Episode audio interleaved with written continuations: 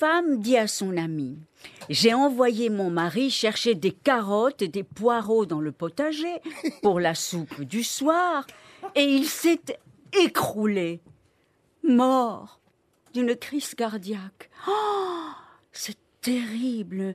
Mais qu'est-ce que t'as fait? Oh ben des nouilles.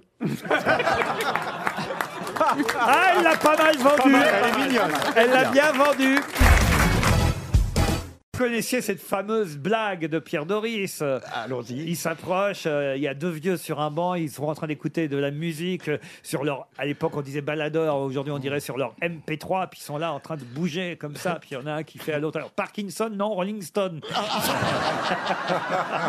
Dans, dans le même genre d'idée, vous avez, vous avez les, les, les, les- les deux vieux qui sont au bistrot au comptoir. Il y en a un qui fait Dis donc, tu préférais avoir quoi, toi? Alzheimer ou Parkinson? Oh, Alzheimer, parce que je voudrais pas renverser, je préfère oublier de payer.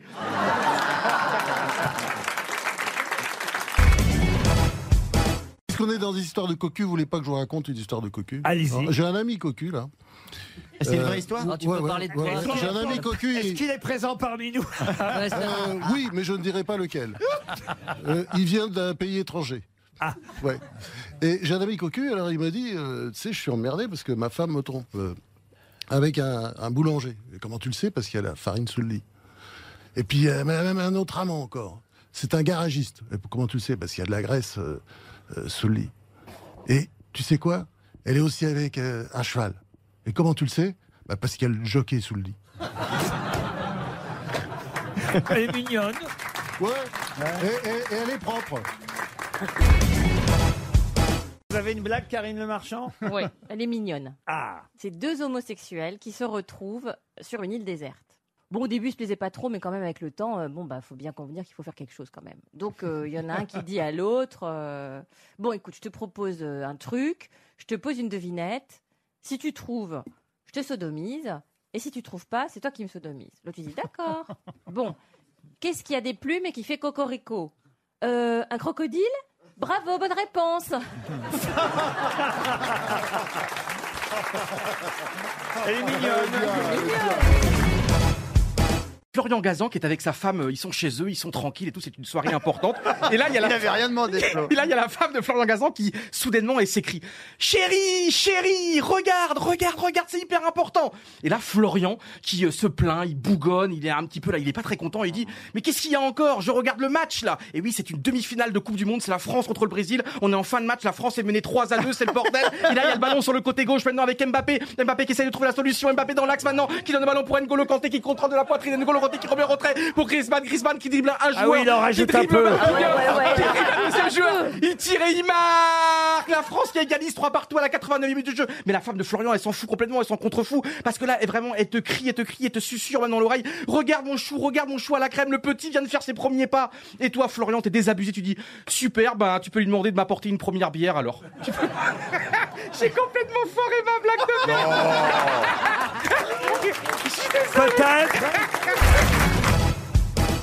Deux blondes qui passent devant un champ et il y en a une qui dit Oh, regarde, des chevals Alors l'autre lui dit Ah bah non, ça c'est des chevaux. Oh, c'est dingue que ça ressemble à des chevals.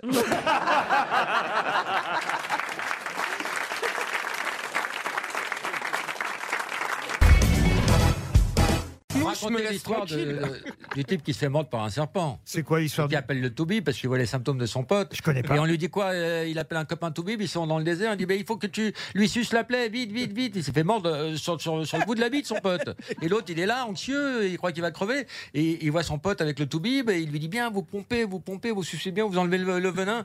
Il raccroche, son pote, il dit Il a dit quoi Il a dit quoi? Il a dit que t'allais crever. Elle est top, elle est top. Blonde, une brune et une rousse sont poursuivies par un tueur en série. Elles rentrent dans une grange où sont placés trois sacs de patates et elles s'y cachent. Le tueur en série secoue le sac où il y a la brune.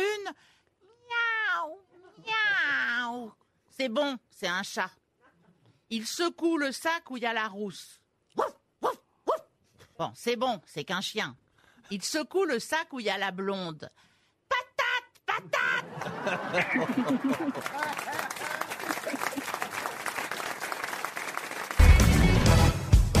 Euh, un mec complètement bourré il vient sonner, euh, mais vraiment avec insistance chez, des gens en pleine nuit.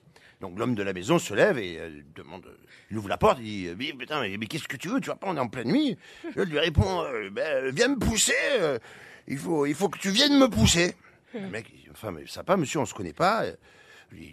Il va aller, casse-toi de là. Tu vois pas, on est en pleine nuit. euh, allez, je vais appeler la police. euh, va-t'en. Bon, bon. Il ferme la porte, il retourne se coucher. Et là, il arrive euh, sa femme qui a tout entendu. lui dit, mais enfin, euh, c'est pas bien ce que tu fais, je te reconnais pas.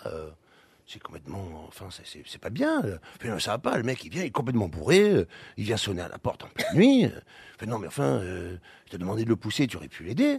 Ça t'est déjà arrivé de tomber en panne. Oui, mais enfin, voilà, moi, je suis pas bourré, comme ça, je vais pas sonner chez les gens. Non, mais franchement, chérie, je suis très déçu. Tu aurais pu l'aider.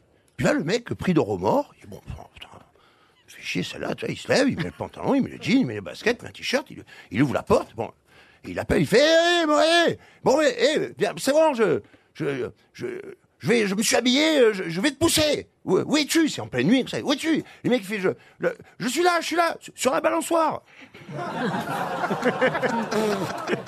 Ah, c'est rigolo. Vous l'avez moyen vendu. Alors c'est au paradis et les nouveaux euh, candidats se présentent hein, devant Saint-Pierre. Alors le premier dit euh, je suis Picasso. Ah bah très bien répond Saint-Pierre mais moi il me faut des preuves. hein. La preuve que vous êtes Picasso. Ah, le type fait un dessin très vite et ça ne fait aucun doute. Il s'agit vraiment de Pablo Picasso. Alors Saint-Pierre s'incline. Et il rentre. Le deuxième entre alors. C'est une femme. Je suis Marguerite Duras. Alors oui, oui, oui, bah, très bien, mais il faut me prouver que vous êtes bien Marguerite Duras. La femme écrit une page entière de magnifiques récits et les doutes de Saint-Pierre sont très vite dissipés. La troisième personne entre à son tour. Je suis Mireille Mathieu.